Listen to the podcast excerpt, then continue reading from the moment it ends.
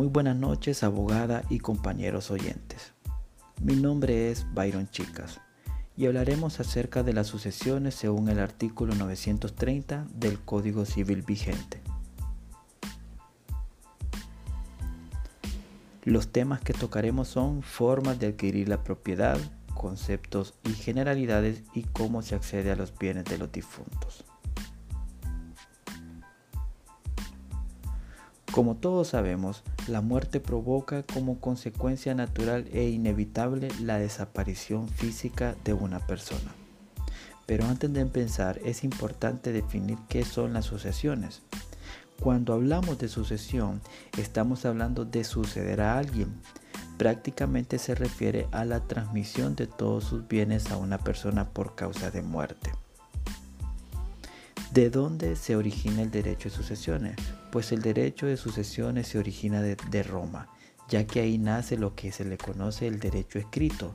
Los romanos siempre eran bien prácticos en casi todo. ¿Cómo se puede suceder a una persona? Pues una persona se puede suceder a título universal o a título singular. Cuando se refiere a título universal es cuando a esta persona se le dejan prácticamente todos los bienes. Y cuando se refiere a título singular es cuando se le deja algo en específico.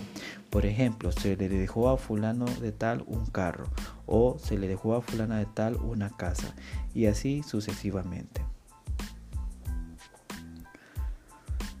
¿Cuáles son las formas de accesar a los bienes de una persona cuando haya muerto? Bueno, las formas de acceder a los bienes de una persona cuando haya muerto son dos. Lo puede hacer a través de un testamento o lo puede hacer en base a la ley. En este último, cuando se refiere en base a la ley, es que se va a ir directamente al Código Civil vigente, a lo que establece este presente código. ¿En qué orden van a ser llamados a la sucesión intestada? Según el artículo 960 del Código Civil vigente, los llamados a suceder son, número 1, los y las descendientes del difunto. En este caso pueden llegar a ser hijos, nietos o bisnietos. 2. El o la cónyuge o compañero de hogar en unión de hecho debidamente legalizada sobreviviente. 3. Los ascendientes que pueden ser papá, abuelo o bisabuelo. Colaterales que pueden ser los hermanos del difunto. 5. En municipios donde él o la causante tuvo su último domicilio. Aquí es cuando éste ya no tiene a, a nadie quien le suceda. ¿Cómo se le llaman las asignaciones a título universal y a título singular? Las asignaciones a título universal según el Código Civil vigente en el artículo 933 se le llama herencias y a las que se le conoce como título singular se le conoce como legados. El asignatario de herencia se le llama heredero y el legado se le conoce como legatario. ¿En qué momento se le abre la sucesión de una persona? Según el artículo 934 del Código Civil, se le abre desde el momento de su muerte en su último domicilio. ¿Quiénes son los capaces a suceder?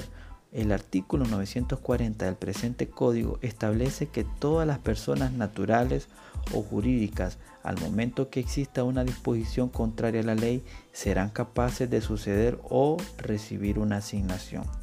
Pero más adelante, en el artículo 941, dice que estas personas pueden suceder y es necesario que para que esto suceda la persona exista naturalmente al momento de abrir la sucesión. ¿Quiénes son indignos de suceder al difunto como herederos o legatarios? Número 1. El autor o cómplice del homicidio cometido en la persona del difunto.